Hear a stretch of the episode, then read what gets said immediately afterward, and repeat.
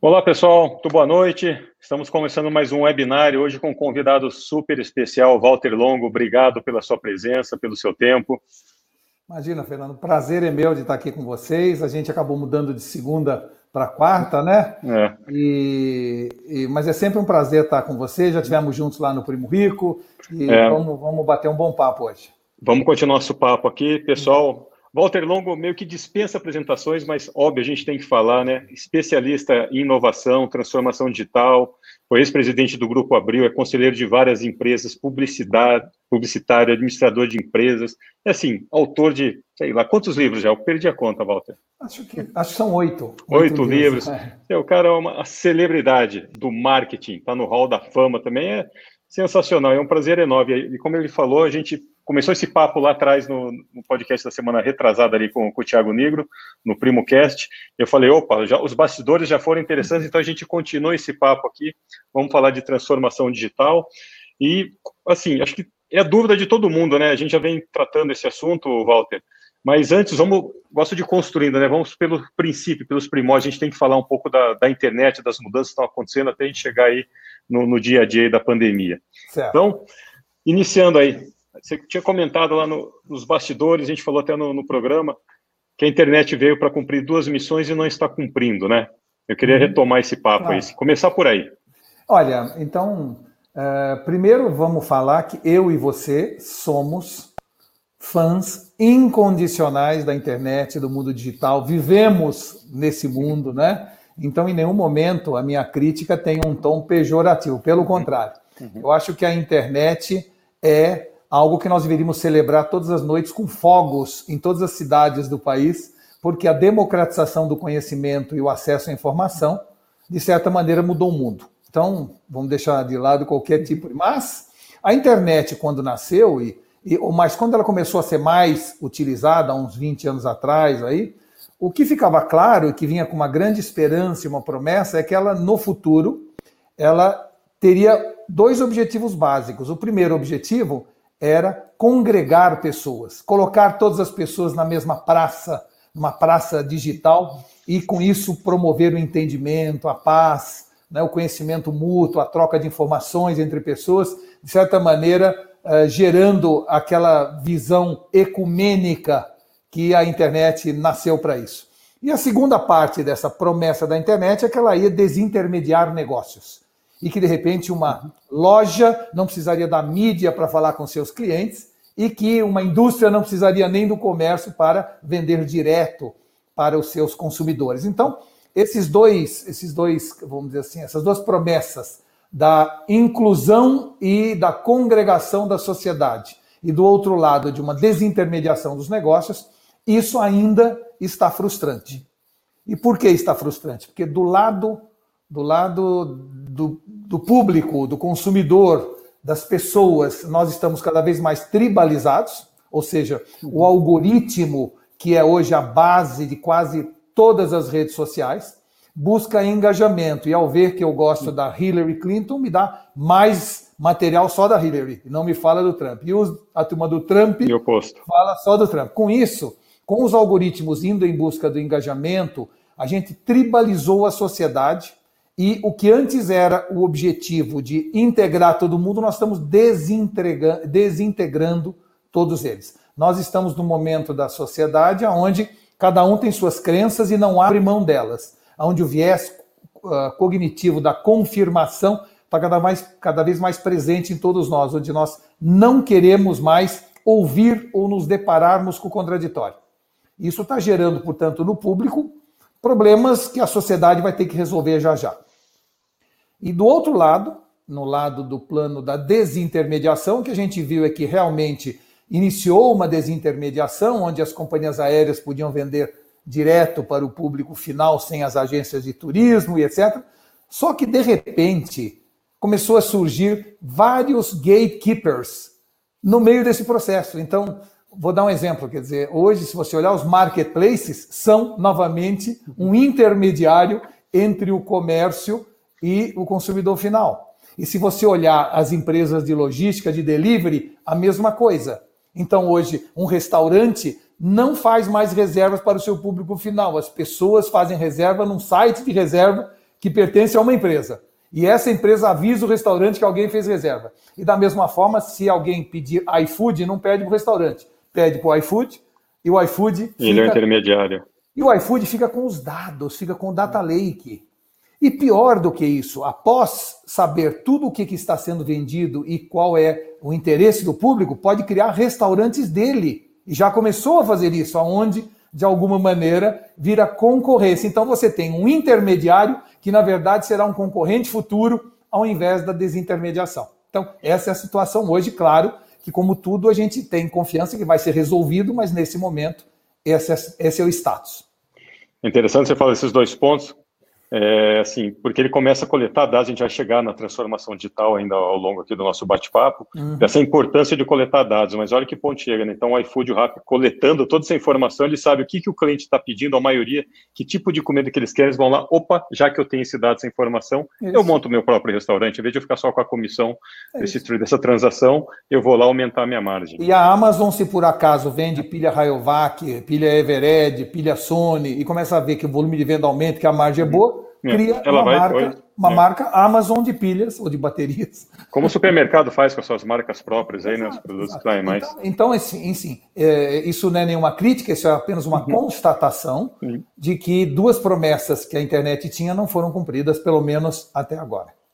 Mas fazendo um contraponto, uhum quando você fala de contatar as pessoas, de conectar, isso daí a internet permite, ela fez um papel belíssimo no início, às vezes faz até hoje, porque quantas pessoas que a gente não via há muito tempo, amigos de infância, de colegial, tudo, então ele veio esse papel de conectar. O problema é que você falou, do algoritmo agora e tribalizou, criou nichos né, de cada um, polarizou as Polarizou. mídias sociais. Mas, assim, de uma certa forma, ela cumpriu o papel. E é, também.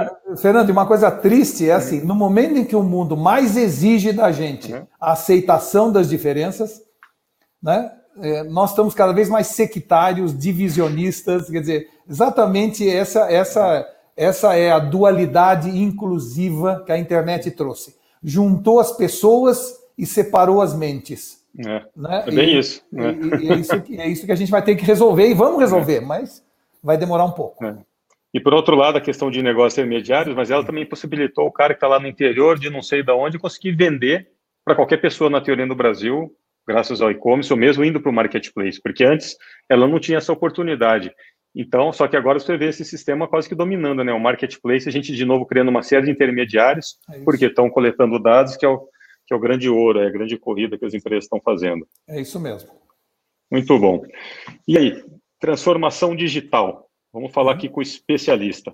A gente conversa muito, as empresas, a gente tem tentado trazer aqui para o nosso bate-papo da importância dos porquês, que não é só ter o e-commerce, não é só usar Zoom para fazer videoconferência, que a transformação digital, antes de tudo, é uma transformação cultural. E você, como consultor especialista aí, participa de vários conselhos de empresa, como que é lidar isso daí? Como é que é iniciar uma transformação digital, independente do porte do segmento da empresa? É interessante porque muita gente entende, né, que transformação digital é você criar e desenvolver armas digitais. E que uma empresa passa a estar uh, participando da transformação digital se ela tiver um site relacional, tiver uh, seguidores no Facebook, amigos no Twitter, ou seja, ela acha que isto é, digital. Assim, é a transformação digital em si. Então, normalmente o que eu costumo dizer é o seguinte: Uh, criar e usar armas digitais é condição essencial, mas não suficiente para a transformação digital. Mais importante que armas digitais é a gente desenvolver uma alma digital na organização. E o que, que significa isso? Significa entender que a revolução verdadeira não acontece quando a empresa adota novas ferramentas, e sim quando ela adota novos comportamentos. É aí que se dá a, a transformação que a gente chama.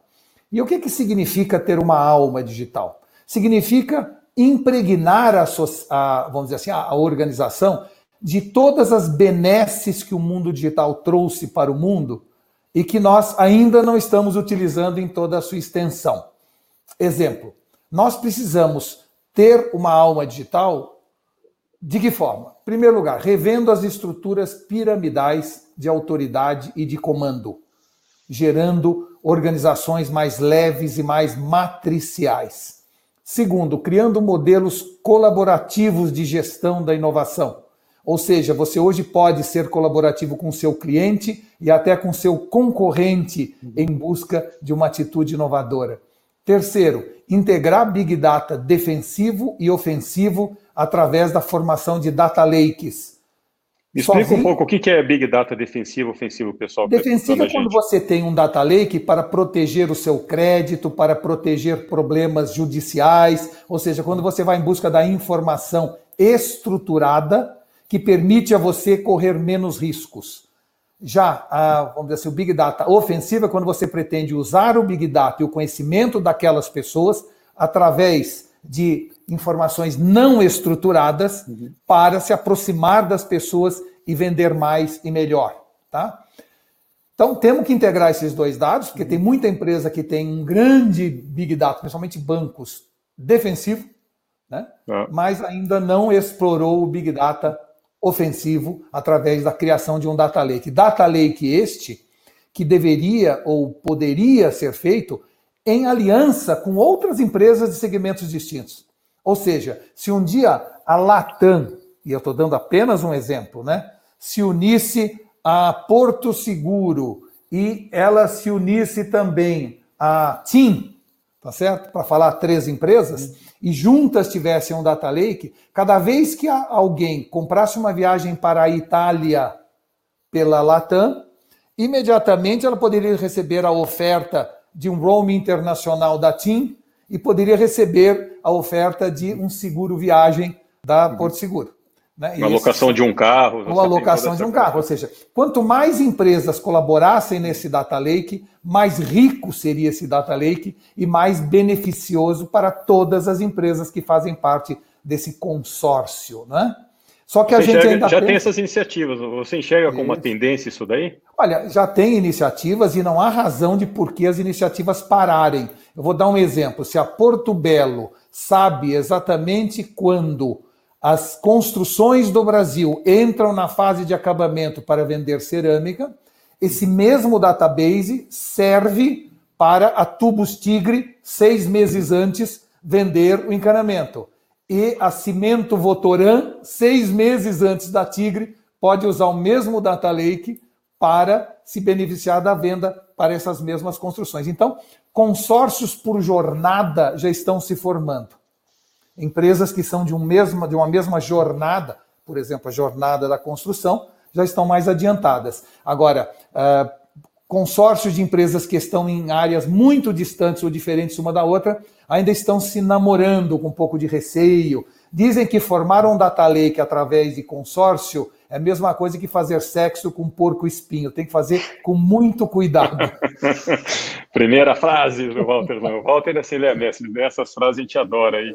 Então, então, então é isso. As pessoas estão ainda inseguras em fazer isso, mas é um caminho inexorável. É. é um caminho. A informação é fundamental, mas é muito importante. Ela é exponencial. Se eu tiver três fontes de informação, ela não vale três vezes mais, ela vale nove. Uhum.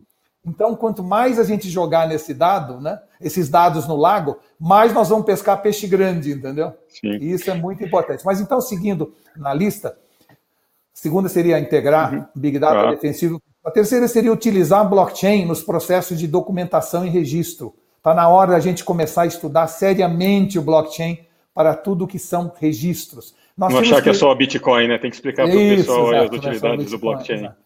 Temos que desenvolver realidade aumentada como ferramenta de treinamento e marketing de uma maneira rotineira. Toda a embalagem deveria ter uma forma de eu me comunicar com o produto, com a empresa, ver a receita, de qualquer coisa, não é?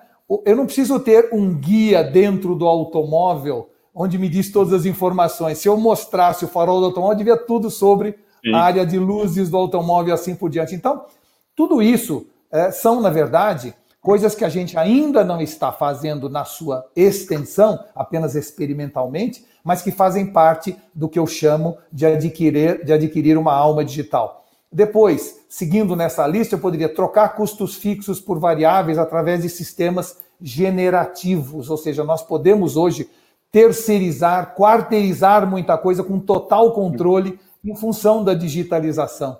Nós podemos manter uma relação constante e individual com nossos clientes a custos permissivos, falando com milhões individualmente ao mesmo tempo. Nós podemos utilizar algoritmos na formulação de esforços de cross-selling. Nós podemos criar novos canais complementares de venda, serviço e atendimento. Nós podemos reduzir custo de pesquisa inovando na busca de informação. Tem muita coisa que faz parte dessa lista teórica de, vamos dizer assim, formas de você adquirir uma alma digital na organização usando todas as benesses que a transformação digital trouxe para nós. Perfeito, você deu uma lista enorme aí, muito bem colocado. E é aquela pergunta de um milhão, né? Por que, que as empresas relutam ou são muito morosas em colocar isso daí? Por mais que a gente fale que a pandemia acelerou, é. todo mundo. O pessoal tem essa. Não, quer digitalizar em cinco anos, digitalizou é. em 15 dias. Não, ninguém digitaliza em 15 dias. É. Mas mesmo assim, óbvio que foi um, um estímulo. Mas por quê? A gente sabe que é uma questão cultural, mas na sua visão aí, quando você conversa com as empresas, uhum. o que, que, você sente aí que às vezes Olha, demora? É, eu sinto, eu sinto o seguinte, que há uma distância enorme entre formar convicção e alterar comportamento. São duas, são duas coisas que parecem uma sequência lógica, mas elas demoram muito. É um gap isso, gigante. É, eu chamo isso de síndrome de velório do amigo. Sabe quando você vai num velório de um grande amigo seu, você está lá triste, encontra outros três amigos que pertencem à mesma turma, e a gente fica ali ao lado do caixão comentando como a vida é curta. Que bobagem que nós estamos fazendo de correr atrás do dinheiro. Devia cuidar mais da minha saúde, estou aqui gordo, né? Que absurdo. E, e, meu filho cresceu, nem percebi, está na hora de eu prestar atenção nele, viajar mais, e fica todo mundo concordando, uhum. né? Puxa, é verdade, precisamos mudar. Então, três dias depois está todo mundo trabalhando, feito um asno, correndo atrás de dinheiro, porque a convicção que foi formada no momento emocionado, tá certo? Não necessariamente altera comportamento. Normalmente o comportamento é alterado fruto de uma necessidade imperiosa de que isso ocorra. E por quê que é assim? Porque culturalmente ninguém gosta de mudança. Aliás, a única empresa que gosta de mudança é a Graneiro, as outras odeiam uhum. mudança, tá certo? Então, eh, a tendência das pessoas é ver a mudança como algo perigoso, algo difícil, algo caro. E de alguma maneira, nós que somos do ramo, vamos dizer assim, uh, digital, estamos colaborando com essa sensação de que é difícil e etc., porque a gente cria dificuldade para vender facilidade. Vamos deixar claro, não eu ou você, nós estamos falando do sim, mercado. O mercado cria jargões que são ininteligíveis para o público comum, não é? A gente torna complexo o que é simples e gera complexo nas pessoas que queriam entrar nesse mundo. Então, a gente tem essa, essa visão. A gente, mas a gente está aqui para desmistificar isso daí, ah, que a tecnologia ela é benéfica, isso, ela isso, é para é. todo mundo, né? Eu, eu, compreendo e concordo com vocês. As empresas vendem essa dificuldade, que vão roubar meu emprego, inteligência artificial que vai roubar meu emprego. E há, uma, e, e há uma tendência de achar que o TI é a hora, é o lugar por onde você começa isso. E claro que o TI é chamado e foi chamado até hoje para garantir segurança absoluta. E agora você quer transformar em oportunidade. Tudo que é oportunidade traz risco. E aí ele fica dividido entre o que, que eu faço que abre e o que, que eu faço para fechar. Tá certo? Basta ver essa discussão que não tem fim entre nuvem e não nuvem. Você pergunta para as pessoas que não, nuvem não vale, nuvem é caro, não sei o quê. você vai ver é muito mais barato. Você fala assim, mas por que, que não vão para a nuvem? Não, porque nós temos o legado. Legado é uma, é uma palavra que usa-se muito nas reuniões. Não, nós temos o legado. E o que, que significa legado? Joga tudo fora que é mais barato. Faz de novo, né? Então tem sempre esse lado dessa complexidade aparente, que na verdade não é complexo, é simples. É muito mais simples do que o que nós fazemos hoje mas eu sinto que na indústria como um todo tem gente criando dificuldade para tornar essa mudança mais lenta, seja porque quer garantir emprego, seja porque uma ida para a nuvem, de certa maneira, libera muitos executivos que trabalham na empresa. Então, tem uma série de razões que vão de caráter desde pessoal até ideológico, que se transformam em gatekeepers e que seguram um pouco essa mudança. Eu acho, por outro lado, que os últimos acontecimentos no mundo, a Covid, a quarentena, etc., vão, de alguma maneira, gerar a necessidade imperiosa. E aí, eh, eu tenho certeza que muita coisa vai mudar mais rápido. Não vai mudar tudo, mas vai mudar mais rápido. Se você fosse um, um colaborador de uma empresa, um executivo, nesse momento, porque assim, você tocou exatamente nesse ponto, está tendo muita mudança. E um dos grandes paradigmas quebraram foi a questão do digital, de você trabalhar em casa, de qualquer lugar tal. Então as coisas aceleraram, você quer queira, quer não, né? Uhum. acelerando isso daí. Se você é um executivo hoje na empresa, as pessoas falam assim, como é que eu me preparo para isso? E às vezes você pessoas muito de, de multinacionais que estavam acostumados é, com mudanças mais devagarzinho, né? Daquela época nossa lá que era o disco, depois veio o CD, depois veio o DVD, que as, as mudanças iam muito devagar, a cada 5, 10 anos. E agora veio tudo de uma vez, inovação disruptiva, e veio pandemia, digital tal. Como que a pessoa se prepara para isso? Que tipo de informação Olha, que ela tem que buscar? Entendi. Olha, primeira coisa, é, eu acho que é muito importante que empresários e empresas entendam né, que uma empresa daqui para frente não morre mais por fazer coisa errada, morre por fazer a coisa certa por um tempo longo demais. Ou seja, o que vai matar as empresas daqui para frente não é mais algum erro corporativo, e sim continuar fazendo a coisa certa por um tempo longo demais. É isso que está matando as organizações.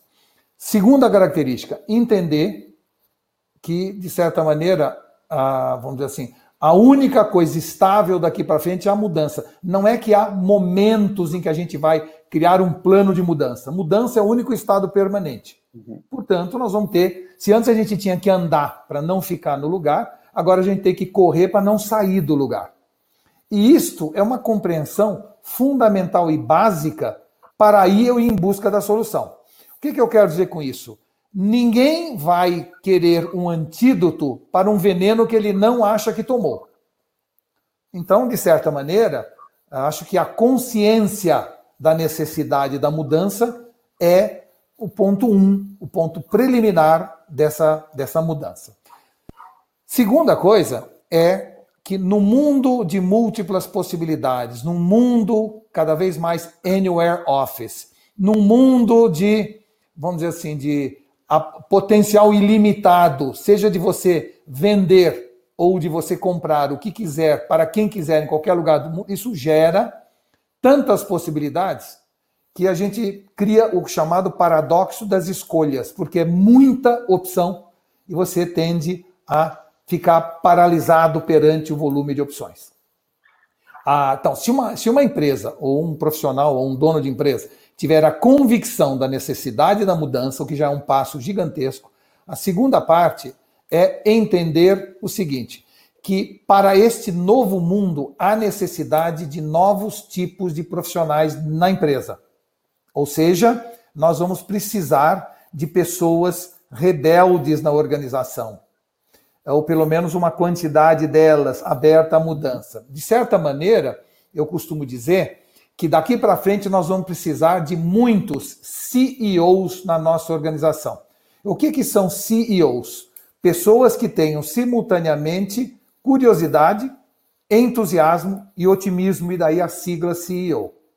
São essas pessoas que têm curiosidade para continuar evoluindo, porque tudo muda rápido e a pessoa tem que continuar aprendendo que tenham entusiasmo para aceitar mudança, porque você não consegue mudar se você não for resiliente e não é resiliente se não for entusiasmado. E a pessoa tem que ser otimista para inocular ao seu redor essa visão positiva do futuro. Então, pessoas que têm sede, curiosidade e de entusiasmo e ou de otimismo, portanto, sejam verdadeiros CEOs em qualquer posição hierárquica, são as pessoas que possibilitarão a empresa fazer essa transformação digital. Só que, no mundo de hoje, a grande maioria das empresas ainda, e há exceções, ainda de certa maneira tem uma dificuldade imensa de nutrir rebeldes. Ou seja, a área de recursos humanos das empresas tem um, vamos dizer assim, um medo e uma, um desgosto muito grande com os rebeldes. Eles adoram pessoas que são complacentes pessoas que têm inteligência emocional, que sabem trabalhar em equipe, que aceitam a chefia e o comando, que fazem o que foi pedido, que não discutem por que não, discutem só como e por quê. São essas pessoas as mais fáceis de lidar que acabam tendo, vamos dizer assim, a, o privilégio e a, vamos dizer assim, a aceitação maior por parte da área de recursos humanos. O rebelde, aquele cara que pergunta por que não, que não aceita a hierarquia, que chega atrasado, que, vamos dizer assim, questiona todas as ordens que foram dadas a ele. Esse cara, que é um pentelho, teoricamente, né? Ou é empreendedor. Funda... Isso, é fundamental numa organização. nós precisamos ter essas pessoas para que a empresa adquira uma alma digital. Aceite a mudança como parte cotidiana da atividade dele. Tenha entusiasmo, tenha curiosidade para aprender o que vier. Não é?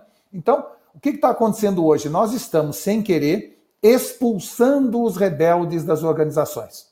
E uma empresa daqui para frente, se quiser adquirir uma alma digital, vai ter não apenas que disseminar sua cultura, mas ter a capacidade de nutrir rebeldes. De alguma maneira, quando escolas de primeira linha de São Paulo fizeram uma pesquisa recente um, com ex-alunos de 20 anos depois de formados e descobriram com espanto que hoje a turma da frente trabalha inteira para a turma do fundão que foram essas pessoas, as mais rebeldes, as que mais dificultaram o professor, que mais desobedeceram, não faziam lição, são essas que hoje estão em postos chaves. Estão liderando com, as empresas. Liderando as empresas. Então nós temos que entender que nós precisamos dessas pessoas, nutri-las, dar a eles um ambiente adequado, para que eles continuem na nossa organização e com isso nos ajude nesse processo de mudança. Quando você fala aproveitar esse C de curiosidade, que tipo de conteúdo, de conhecimento, de aprendizado, óbvio que são coisas distintas, aprendizado e conhecimento, que as pessoas têm que buscar hoje que para você, você acha que é fundamental? Então, vamos voltar um pouco e dizer o seguinte, ah, quando eu era pequeno, e você ainda pegou uma fase dessa, tudo o que a gente aprendia, a gente guardava na nossa cabeça. Não tinha outro lugar para guardar, tá certo? Ou seja, de certa maneira, quais são as pirâmides do Egito? Kelps, Kef e Miquerino. Quais são os rios que, beiram, que, que, que banham a Mesopotâmia? Tigre e Eufrates. Tudo que eu Tudo aprendi. Decorado. Quais, quais, são os afluentes do, do rio Amazonas à direita do Amazonas? Né? Juruá, Purus, Madeira, e assim vai. Então a gente guardava a tabela periódica de elementos, guardava tudo. Porque eu via, de alguma maneira, e guardava na minha cabeça, que o Nilo banhou a civilização egípcia, que o Tigre Eufrates banhou a Mesopotâmia, que o Reno foi a forma por onde se desenvolveu a Europa, sem que eu pedisse, porque todo esse conhecimento estava embarcado no meu cérebro, meus neurônios começavam a fazer sinapse e de repente vinha um questionamento. Por que, que o Amazonas, o maior rio do mundo, nunca teve uma civilização ao redor dele, já que rios grandes sempre foram, vamos dizer assim, o ambiente adequado o berço para das civilizações. Berço da civilização. Então, eu não pedi para meus neurônios terem este insight, simplesmente vem, vem porque o conhecimento foi embarcado e os neurônios, a partir das referências que estão dentro do meu cérebro geram inferências. O que, que aconteceu de uns tempos para cá? Agora nós não precisamos mais guardar nada na cabeça, porque está tudo aqui. E está mesmo. Milhão de vezes mais do que estava na minha cabeça. Só que aqui não faz sinapse. A gente tem que entender que ideia é como gato e não como cachorro. Vem quando quer e não quando você chama. Ou seja, você não fala, quero ter uma ideia. E só vai ter uma ideia, ou um insight, ou uma tese, se o conhecimento estiver embarcado na sua cabeça. Então, nós estamos passando agora por uma fase de indigência cognitiva preocupante. As pessoas não estão guardando na sua cabeça nada. E por quê? Porque a curiosidade é uma forma ativa de você buscar informação. Não existe a curiosidade passiva, você tem que ir em busca dela. Na hora que eu sei que está tudo aqui, que eu não preciso de nada, quando eu precisar lá, né, eu deixo de ter curiosidade. As escolas não estão incentivando a curiosidade, pelo menos grande maioria delas, e as empresas também não estão dando ênfase para a curiosidade. Então, nós estamos com pessoas cada vez menos curiosas. E isso é dramático em todas as organizações. Ou seja, no momento do mundo em que nós podemos saber tudo e que temos uma biblioteca de Alexandria no nosso bolso, nós estamos apenas vendo gatinho estourar balão, o Whindersson Nunes fazer micagem, ou seja, 82% do que é consumido na internet é por entretenimento. E isto, claro, é um crime lesa pátria que nós estamos fazendo nessa sociedade. No momento em que mais podemos, é o momento em que menos queremos. Isso terá um preço. Portanto, o mundo daqui para frente não será mais dividido em termos sociais entre ricos e pobres ou brancos e negros, e sim entre curiosos e descuriosos. Caberá aos curiosos a liderança do mundo. E vou acrescentar então naquelas premissas dos dois fatores da internet, que era para unir as pessoas, tirar os intermediários, e agora era para gerar curiosidade. Pelo contrário, só tem usado a maioria aí como entretenimento. Então a é, internet essa, essa, tirou essa é a curiosidade frase, nossa. Essa é uma frase interessante, que é o seguinte: nós, infelizmente, né, temos uma nova ferramenta que torna os curiosos mais curiosos e os descuriosos mais descuriosos. Ou seja, facilita a busca para quem quer e liberta a pessoa que não quer. Então é uma ferramenta de dois gumes, como a gente fala, uma ferramenta que está dividindo a sociedade de maneira brutal entre curiosos e descuriosos, tornando, portanto, uma plebe ignara que vai ser apenas massa de manobra e uma elite do conhecimento que vai dominar esse mundo, o que não é bom para a sociedade se a gente pensar em termos de futuro. Nós precisaríamos instigar nas pessoas uma visão de curiosidade. Eu vou dar um exemplo para você. Outro dia eu estava lendo sobre os reis do século XVII na Inglaterra e vendo que eles eram inimputáveis. E aí eu falei assim: nossa, mas se o rei, e mesmo o filho do rei, era inimputável, falei, como é que educa uma criança se, a, se, essa criança é inimputável? Você não pode brigar com ela, reclamar, chamar atenção para fazer nada. Fui para a internet e em cinco minutos descobri que havia naquela época uma função no reino chamado Whipping Boy, que era um menininho da mesma idade do rei, que era criado junto com o reizinho, virava amigo do reizinho, e toda vez que o reizinho fazia bobagem, ele apanhava. Então, o, então, é, então o reizinho, com medo de que batesse no amigo, se comportava. Veja quando que eu poderia ter acesso a essa informação se não fosse a internet. Mas eu só teria essa informação se eu tivesse a curiosidade de ir atrás dela. Porque está lá. Tá certo? Só que ninguém vai. Tem um ponto interessante, às quando faço palestra, você também faz muitas palestras, quando a gente fala assim que um dos grandes desafios hoje do líder, e o líder, todos nós somos líderes, dentro de casa, fora de casa, na sociedade, nossa empresa, nosso negócio, se eu estou empreendendo CNPJ de um terceiro, é conseguir conectar os pontos, é fazer os links. As pessoas falam, como é que faz para conectar os pontos e os links? É um pouco disso que está falando, de você ter a curiosidade de saber que do lado de cá eu tenho a tecnologia, eu tenho um processo de mudanças, eu preciso saber me relacionar com as pessoas, é você juntar uma série de conhecimentos que foi despertado pela sua curiosidade e você linkar e falar assim, opa, aqui eu consigo claro. desenvolver um produto melhor, um serviço melhor, eu estou entendendo que agora a direção da minha empresa está totalmente equivocada, eu tenho que pivotar. Mas as pessoas têm dificuldade em fazer esses links. Curiosidade é uma coisa, mas eu juntar, tirar proveito de tudo que está disponível aí. Estou falando de conhecimento, estou falando de tecnologia, mas assim, e a gente sempre fala, por exemplo, Steve Jobs era o cara que fazia os links, ele entendia a tecnologia, entendia as pessoas, entendia a demanda, ele juntava tudo e inventava coisas que a gente nem sabia que precisava. É, mas mas ele, ele era um desses curiosos que procurou fazer curso de caligrafia, tá certo? Ele tinha uma cultura geral é. que lhe permitia fazer essas ilações. A cultura, uh, vamos dizer assim, usada como ferramenta apenas de trabalho, ela não é suficiente. Você precisa ter uma curiosidade geral. E por quê? Porque a imaginação é, no fundo, a razão da existência humana. Ou seja, o que, que nós temos de enorme vantagem sobre qualquer outro ser vivo nesse planeta? A capacidade de imaginar, de sonhar. Então, se eu hoje à noite quiser ir jantar com a Cleópatra, eu vou. Na minha imaginação, eu vou. Eu posso estar entrevado numa cama e visitar o Louvre em Paris. Eu posso. Eu, a verdadeira liberdade humana é a imaginação. Quando fomos expulsos do paraíso, eles nos entregaram como prêmio de consolação um aplicativo da imaginação. Todos nós nascemos com esse aplicativo na página 1 do iPhone da nossa vida e depois, conforme vamos crescendo, vamos deixando ele ir para a última página e não usamos mais. E na vida mais da terceira idade, quando mais a imaginação seria rica, nós estamos cada vez mais pobres em imaginação. Então, a educação formal, o trabalho, a vida em si vai destruindo a nossa capacidade de imaginar. Mas o que é interessante na imaginação é que para que eu jante hoje à noite com a Cleópatra, eu preciso ter na minha cabeça e no meu cérebro uma visão muito clara do que foi a civilização egípcia, do que era a paisagem no Egito, como eram os reis, os faraós, como eram os palácios egípcios. Eu preciso dessas referências para gerar uma inferência que me permita imaginar. Se eu não tiver isso tudo na minha cabeça, eu não vou imaginar.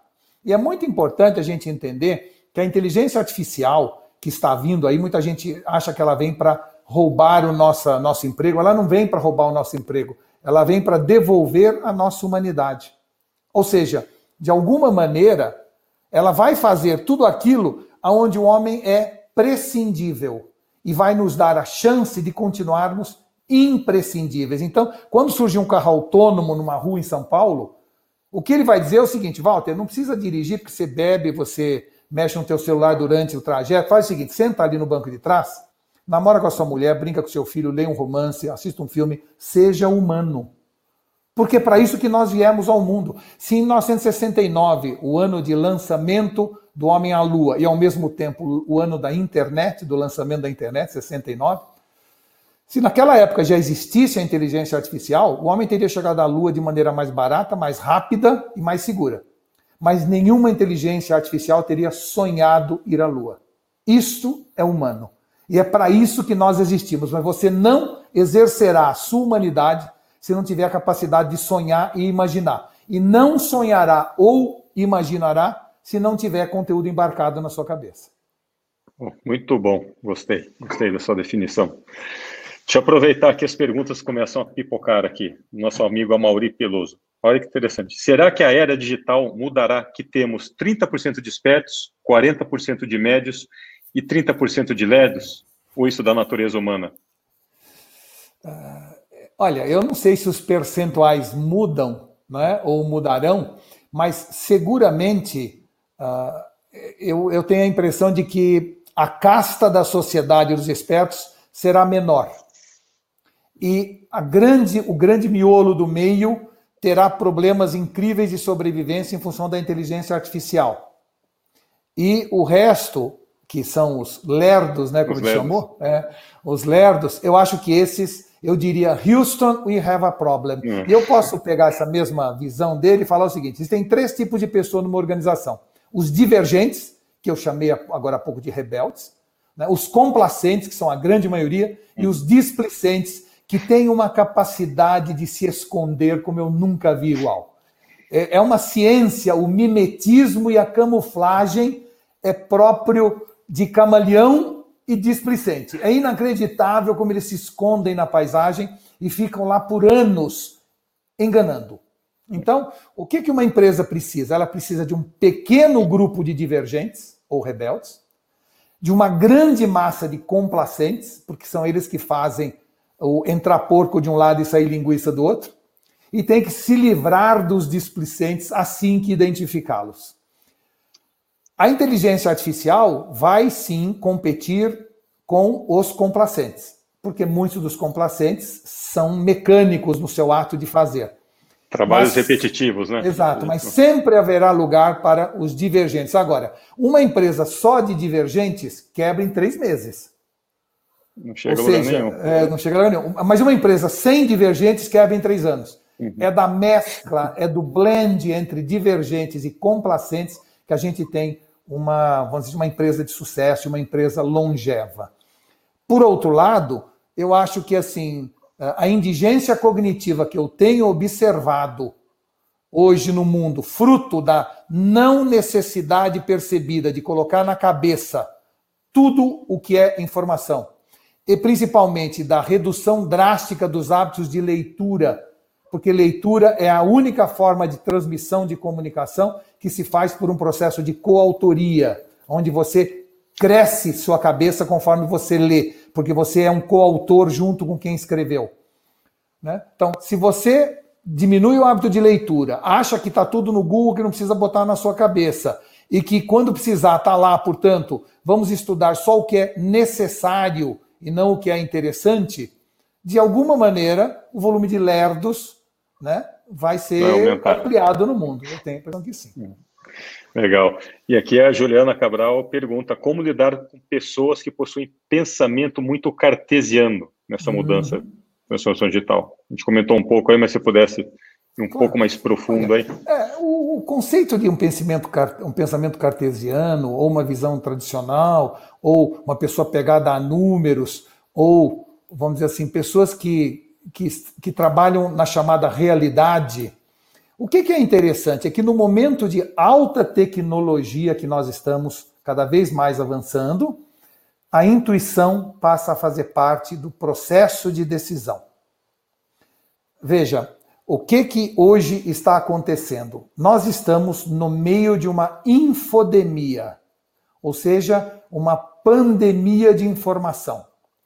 Nós recebemos o tempo inteiro informação num volume que nunca alguém recebeu. E pior, de fontes que nós não temos confiança nem credibilidade e que, portanto, interfere no meu julgamento no meu critério, sem que eu saiba se aquilo que eu estou me baseando para tomar decisão corresponde a uma realidade ou não. Depois, além disso, há ainda os vieses ideológicos de cada fonte de informação, que é capaz de ver ou ler determinado fato de maneiras muito diferentes.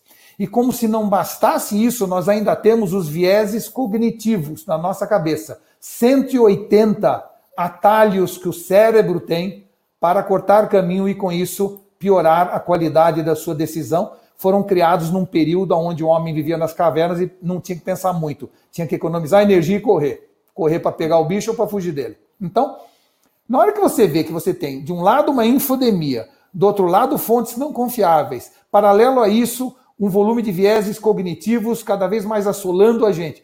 Nós temos que, eh, acabamos sendo todos o que a gente chama de vítimas do critério. Nós temos uma dificuldade cada vez maior de ter um critério abalizado e o mais correto possível. O que que isso gera? Pessoas que se apegam a números ou de maneira cartesiana. É a velha frase que os governantes de hoje adoram de falar: vamos ouvir a ciência como se a ciência fosse um ser, né, que vai dizer a você é para usar cloroquina ou não, quando cientistas existem de um lado e do outro. A mesma ciência que dizia no começo da pandemia usar máscara é bobagem e agora obriga a usar máscara. Então, na hora que você se vê frente a esse mundo que se botar uma lona é um circo e se botar um muro é um hospício, na hora que cada um de nós nos sentimos como um cego guiado por um cachorro louco, a tendência das pessoas é ser cada vez mais cartesiana. Por outro lado, eu diria que o certo agora é ir no caminho contrário. Porque a intuição tem que ser valorizada daqui para frente. São tantas as possibilidades, são tantas alternativas que, de alguma maneira, o cérebro precisa da ajuda do coração e do estômago para tomar a decisão. Quantas vezes Muita coisa me diz para ir num caminho, mas algo me diz para ir num caminho contrário.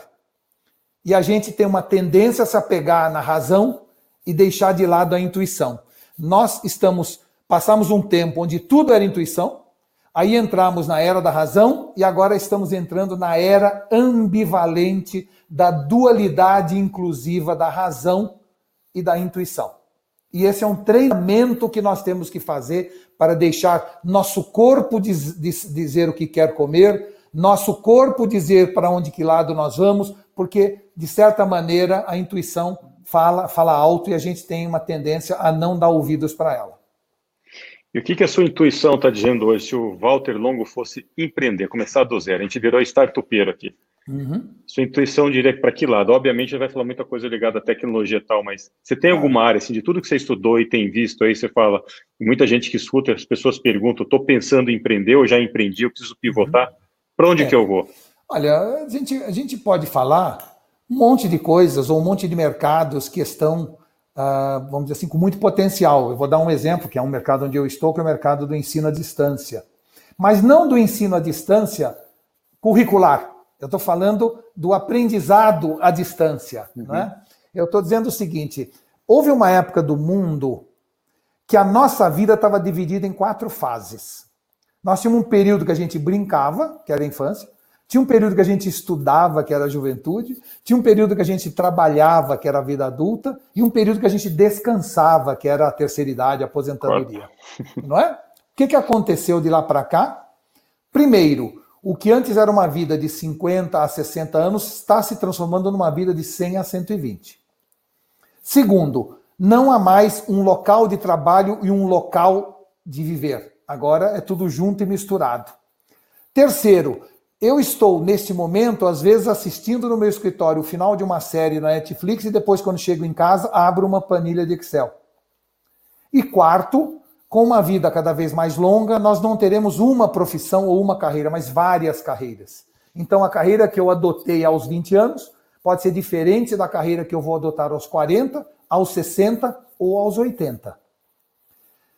Na hora em que o mundo se transformou e não há mais esses, essas, esses nichos tão claros e definidos de, de uh, estudar, brincar, trabalhar, descansar, é tudo junto e misturado. E, portanto, o ensino à distância ou a curiosidade satisfeita em qualquer época da sua vida faz com que o ensino à distância cresça muito em importância.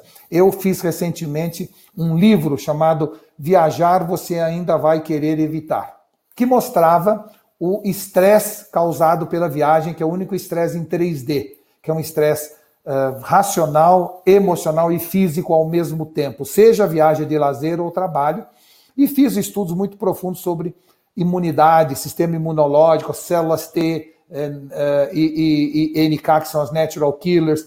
E comecei a ver que de tudo o que contribuía para a baixa da nossa imunidade, para o risco estressante da viagem, era a privação de sono. Não é? A privação de sono criada de alguma maneira pelo fuso horário, pelo que eu estou na cidade, já que eu estou naquela cidade, eu tenho que ir até tal lugar, tenho que experimentar tudo, durmo tarde, acordo cedo, né?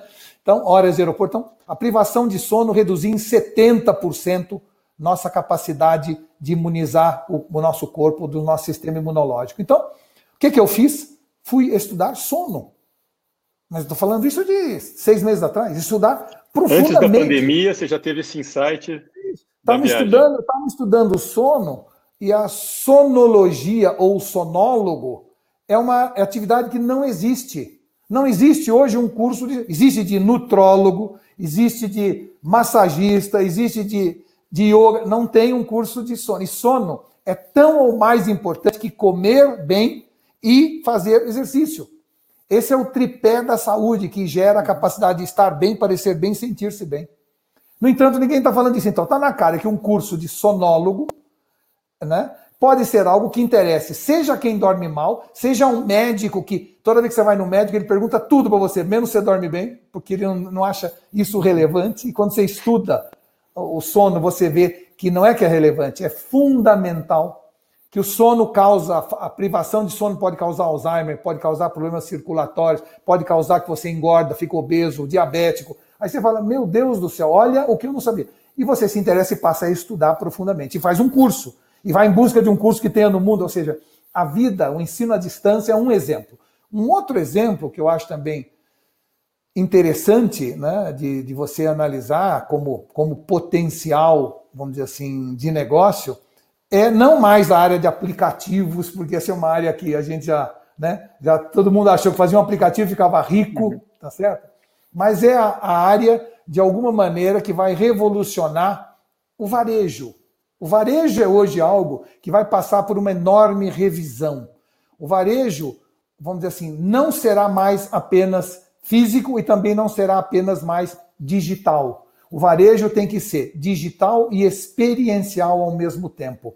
Portanto, um operador lojista tem que se, tem que se, tem que se transformar num operador logístico. A loja dele tem que ser um hub logístico, porque tem gente que vai comprar na loja e receber em casa, gente que vai comprar em casa e retirar na loja, gente que vai comprar no site e retirar na loja, ou comprar na loja e depois confirmar no site, ou seja, e ele tem que gerenciar tudo isso, tá certo? Então, trabalhar numa nova experiência de varejo, que, que de certa maneira nos leva ao terceiro assunto que eu recomendaria, que é jogar-se de maneira entusiasmada no Big Data eu, eu diria que é o tripé no qual eu hoje vejo grandes oportunidades. Não acredito que o mundo inteiro vai para o digital, vai comprar online. Acho que vai continuar existindo as experiências né, de varejo, mas está todo mundo ainda um pouco perdido nisso e vejo aí uma, uma área de potencial bastante explorável, explorável ainda para empresas que se dediquem a isso. Agora, eu poderia dar 100 exemplos de coisas que estão surgindo, né? Só que o que é importante é, é o seguinte: novamente, não adianta querer montar uma empresa de entregas delivery, né? Porque tem alguns territórios que já estão dominados, tá certo? É, então a gente tem que buscar são fórmulas diferentes de você fazer a mesma coisa. A área de telemedicina, nesse momento, está explodindo. A área de saúde tem na telemedicina um caminho gigantesco, gigantesco. a ser explorado ainda, né? Até na área de prevenção da saúde, né? A gente fala muito disso daí, né? Porque acho que lá na frente as pessoas cada vez Isso. mais com mais vestíveis aí, a gente usar e monitorar o nosso então, corpo. Então, se a gente falar dos wearables, dos é. usables, é. dos insidables e tudo isso que a gente vai fazer, o, o segmento internet das coisas é brutalmente uhum. auspicioso, né? Uhum. Ou seja, nós estamos saindo de uma medicina que era curativa, que passou a ser preventiva e que agora se transforma em preditiva. Dentro da medicina preditiva tem um mundo a ser explorado impressionante. Né? E aí você vai juntando a internet das coisas, saúde, big data, inteligência artificial, VR, aí é todo mundo fica louco. Mas é, é, meio que por aí. É, eu volto naquela curiosidade que você falou. É saber Exato. que você tem um monte de coisa à disposição, você tem que ter essa curiosidade, você tem que ir atrás, estudar e principalmente falar como é que eu junto essas coisas aqui. Falou, opa, aqui tem uma oportunidade. Porque, como Isso. você disse, não são mais coisas isoladas, tradicionais. Eu vou lá, abro minha loja e ponho para vender. Ah, esquece. E é, o Google Stokes falou muito disso daí, da combinação das profissões, né, do engenheiro que estuda biologia, do advogado que estuda inteligência artificial, do, das junções né, da, das exatas, da humanas, da psicologia, Exato. saber lidar com gente. E é um Isso. pouco disso na pessoa física, mas muito mais ainda nos negócios. Né? Claro, eu, eu escrevi um livro há uns 10 anos atrás, junto com um grande amigo, Zé Luiz Tavares, que chamava o Marketing na Era do Nexo, e a gente previa que a função do futuro seria do nexialista aquela pessoa capaz de conectar coisas que ele não necessariamente conhece, mas ele tem isenção suficiente para juntar aquelas coisas, uma espécie de MacGyver como é. profissão, entendeu? E, e, cada vez mais a gente está vendo que o nexialismo está crescendo no mercado, porque ninguém tem a capacidade de saber tudo sobre tudo, mas se você for um generalista e souber cada vez mais sobre cada vez menos, você fica inútil. E se você for um especialista, sabendo cada vez mais de cada vez menos, você vai, no fundo, se transformar numa pessoa com uma visão pouco gestalt e pouco abrangente. Uhum. Então, alguém que consiga conectar as coisas, um conector que gere nexo entre tudo aquilo, porque às vezes ideias da, vamos dizer assim, de, de física hídrica são, resol... são forma de uma solução para um assunto de eletrônica e vice-versa. Tudo é interligado. Por isso, o nosso cérebro é essa máquina maravilhosa capaz de gerar ilações, inferências, referências e principalmente trabalhar de um jeito. Agora, uma coisa importante: durante o processo do sono, não é?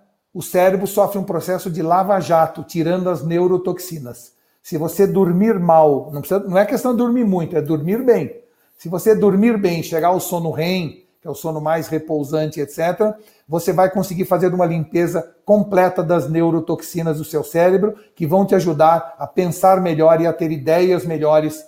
Eh, se você tiver um mau sono ou um sono privado ou com privação de sono, no dia seguinte a tua tendência é em repetir decisões passadas e a tua criatividade reduz muito. Então, dormir, dormir é o período mais produtivo do ser humano. Uhum.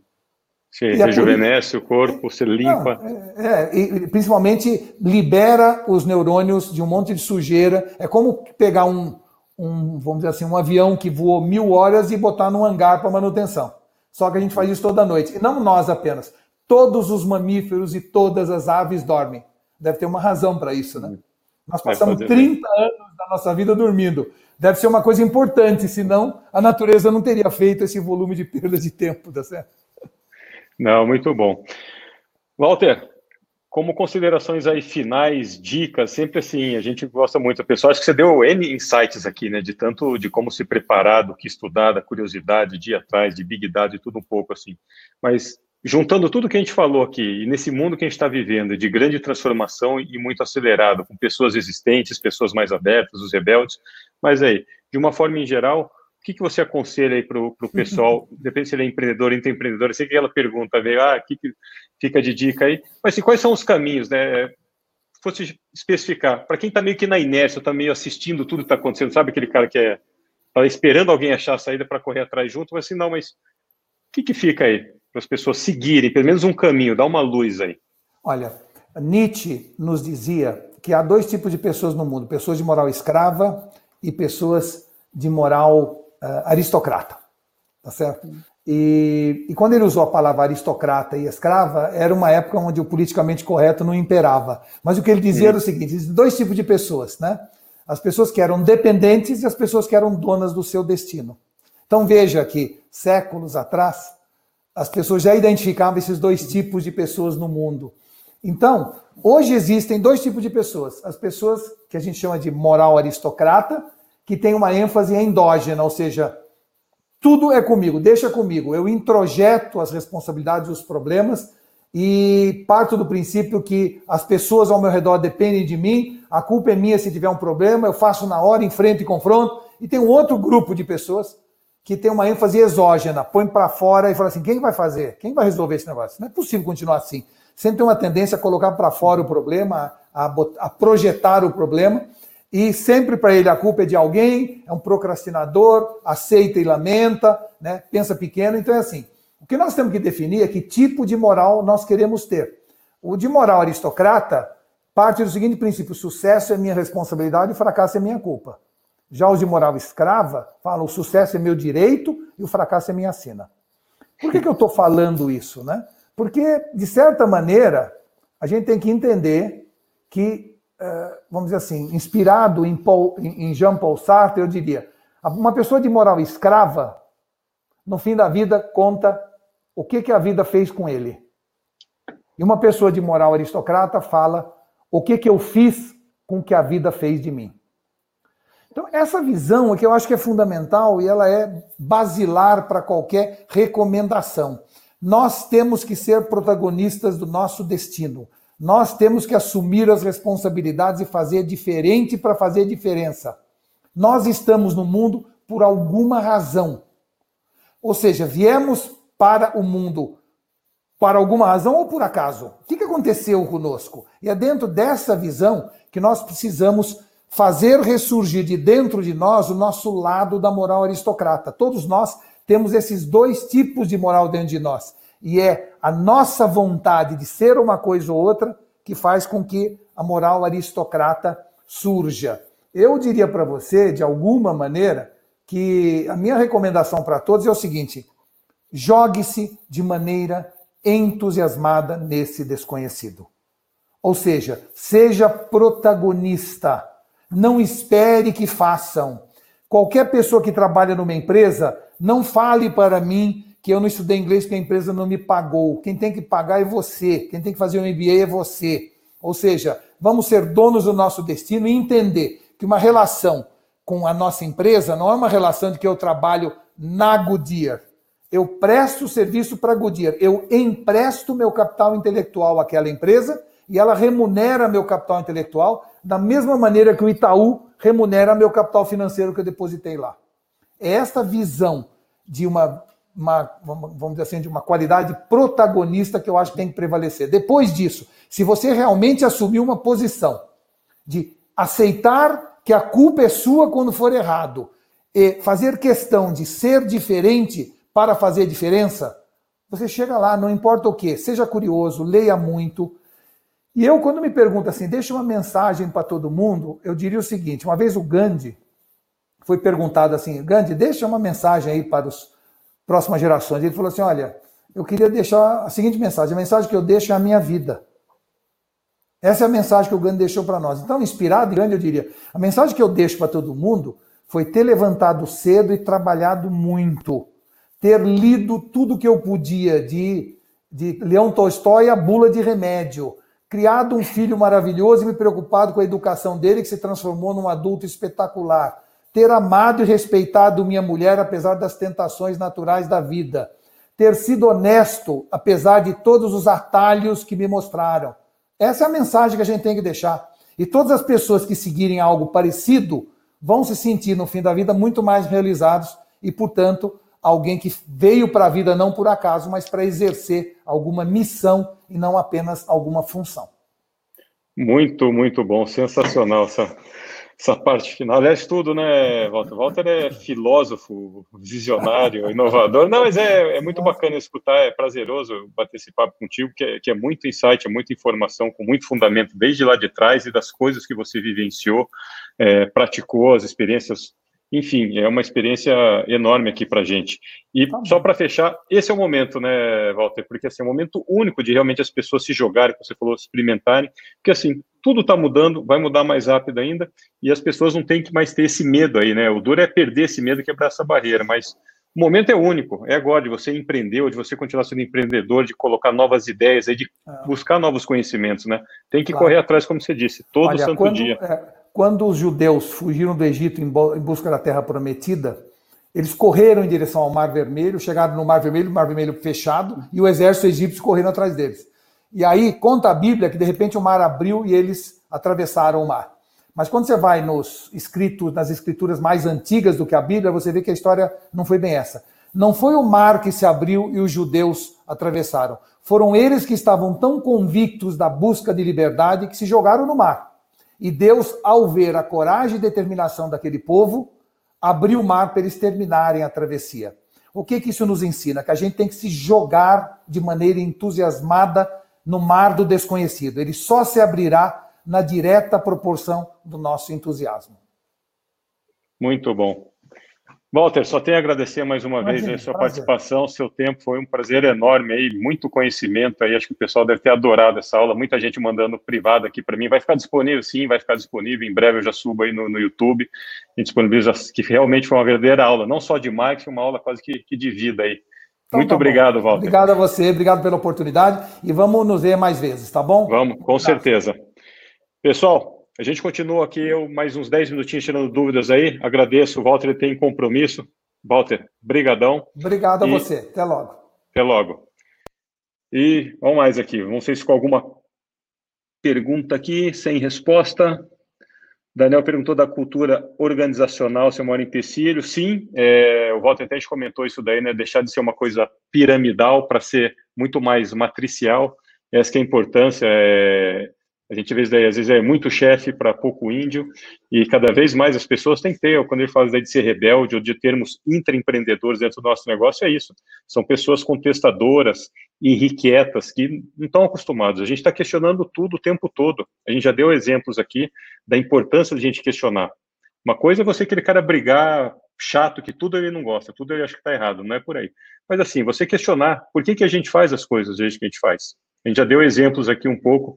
É, a gente carrega muita coisa da, da, revolução industrial aqui, do horário de trabalho. Agora, talvez essa pandemia tenha mudado, de ter que entrar às nove e sair às seis, né? A gente sabe que isso daí veio lá de trás, que eu tinha que deixar meus filhos na escola e assim por diante, linha de produção. Então, tem muito disso. Então, os questionadores são realmente as pessoas que, na teoria, estão se dando bem. Né? Óbvio, você tem que ter conhecimento, visão de negócio, mas é assim que, que toca o barco. Então a gente tem que se rebelar, quando ele fala no, no bom sentido, de, de querer mudanças. E junto um pouco aí, se alguém quiser colocar mais alguma pergunta, quando a Mauri falou essa preocupação, né? O que, que a gente vai fazer com os lerdos? Eu não sei o que, que a gente vai fazer com os lerdos, né? Então tem as pessoas que estão correndo atrás de querer mudar, tem a turma do, do meião ali, né? Que faz parte numa empresa, numa organização, a gente precisa do pessoal ali do dia a dia. Mas assim, os lerdos, está chegando um momento aí que não vai ter mais o que fazer. É, quando a gente deu o exemplo das pessoas que se escondem no dia a dia no, no trabalho, isso era possível. Né? A pessoa estava lá de corpo presente, mas não efetivamente ele estava trabalhando. Ele estava sendo visto, talvez pelas pessoas, pelo chefe. Mas hoje, com essa mudança, a gente está falando muito de entregar resultado. E como é que fica esses LEDs? As pessoas ficam se escondendo no dia a dia. Então, eu não sei o que a gente vai fazer com eles. Ou eles vão ter que ter uma mudança muito grande, e não só de paradigma, de mindset, de sabe? É quase que tomar um choque mesmo muito forte para ela querer, opa, acordar para a vida e ver que muita coisa mudou. Mas sem dúvida, você vê que a gente conversa aqui, entra de aula após aula, é conhecimento, é aprendizado o tempo todo. A gente está falando a mesma coisa, da importância de abrir a mente e de buscar coisas novas, não só na área de tecnologia. Eu sou meio suspeito aqui para falar que o tempo todo eu acabo trazendo para esse lado, mas óbvio você tem que saber é, lidar com as pessoas, trabalhar, ter essas ideias, resolver processos. Mas é um pouco disso daí. Vamos ver se tem mais alguma. Cultura não se cria, se respira, é um pouco disso. E, e como é que fica agora nessa cultura virtual? Né? A gente está saindo um pouco aí dessa cultura presencial e como é que a gente implanta. Então, deixa eu ver mais algumas. Essa sociedade É, a gente tem que tomar cuidado, aquilo que a gente falou no início da, da live sobre os próprios algoritmos aí estão tribalizando tudo, né? Então, é o que ela viés da confirmação. Eu só escuto as coisas que eu quero, só me relaciono com as pessoas que falam a mesma língua. A gente não tem mais paciência para escutar quem pensa diferente da gente. Então, é, um, é um momento muito, muito impactante aqui, da informação de como que a gente vai, vai lidar. Isso aí, pessoal. Tiver precisando de mais diretrizes para serem empreendedor e um protagonista diante de tantas oportunidades. É bom ter vocês dando essas dicas.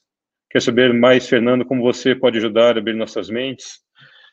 Pessoal, eu falo muita coisa e deixo aqui, eu comentei acho que no webinário passado, eu lancei um curso online chamado Empreendedorismo Exponencial. Se entrar lá em empreendedorismo.exponencial.com, onde que basicamente eu acredito muito em três coisas aí do lado empreendedor. Primeiro, é, acho que é na mudança de, de, cada pessoa, né, você ter esse autoconhecimento, saber os seus limites, saber o que, que você precisa melhorar, quais são suas fraquezas, quais são suas fortalezas.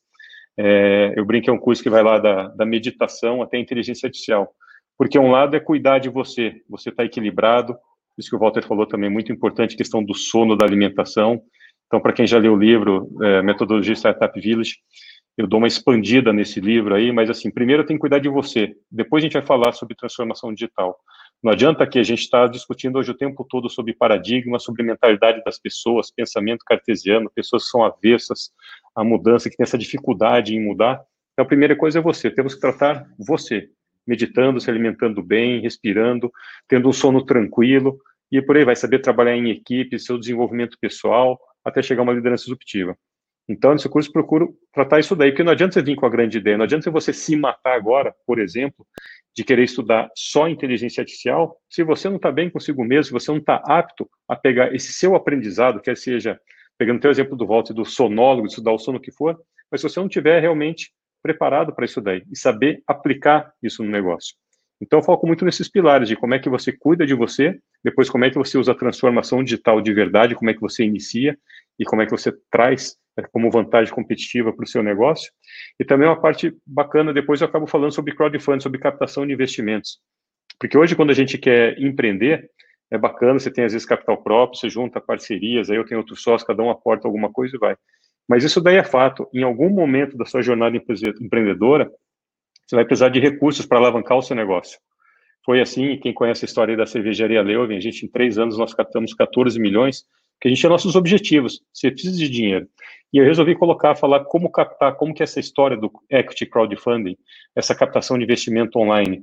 Então, com isso daí, se você estiver bem, preparado, com foco em alta performance, se você entender as ferramentas digitais a seu favor, e você entender como é que eu capto dinheiro, como é que eu faço o pitch, você tem aí três pilares importantes para realmente é, ter chances aí de crescer o seu negócio, de iniciar um novo negócio.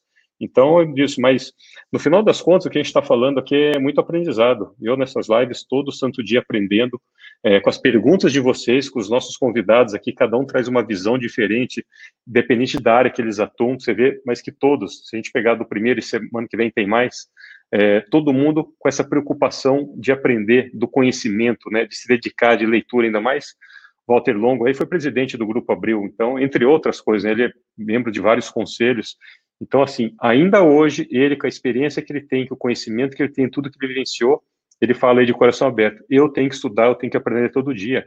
Eu tenho que ler muita coisa, de livros clássicos até, até bula de remédio, mas esse é um pouco do, do espírito da coisa, que as pessoas estão cada vez mais se dedicando a isso daí. Só que não adianta você só ler. São, do, são dois pontos aí para a gente fechar esse raciocínio. Eu admiro as pessoas que leem, leem, leem, leem, mas que aplicam o que aprenderam, esse conhecimento. Quem só lê vai ser um eterno estudante, e a gente não precisa de estudantes. Esse estudante vai, ser, vai ficar nesse grupo dos lerdos aí. Porque quem não aplica, quem não arrisca, quem não se joga, quem não tenta fazer algo novo, fica complicado. Você vai pegar esse conhecimento, isso daí você não tem conhecimento. Ele só é conhecimento na hora que você vai para a prática. Por enquanto, só fica lendo. Você fica lá, você tem um HD desse tamanho, um monte de informação, você sabe onde está tudo, mas você não criou essa experiência. E não tem problema você errar. A gente está sempre testando aqui as coisas. Então, esse é um pouco disso, da gente cuidar de você, de você pensar no, no seu aprendizado long life learning né, para o resto da vida, as coisas mudarem em cima disso, entender essas oportunidades e, e fazer esse link. Então, acho que é isso.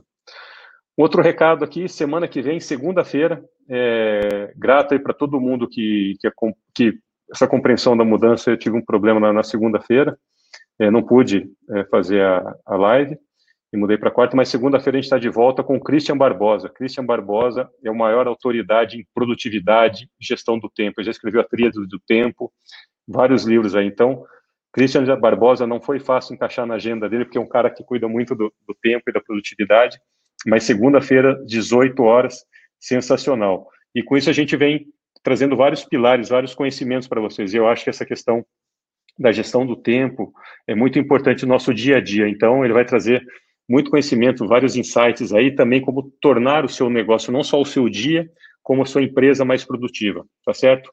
Então, segunda-feira, 18 horas, Christian Barbosa aí batendo um papo com a gente, certo, pessoal? Agradeço aí a presença de todos mais uma vez pelas perguntas e fico aqui disponível. Se alguém quiser perguntar mais uma, fico mais um minutinho aqui. Se não tiveram mais dúvidas, obrigado, pessoal. Boa noite aí para todo mundo e até semana que vem.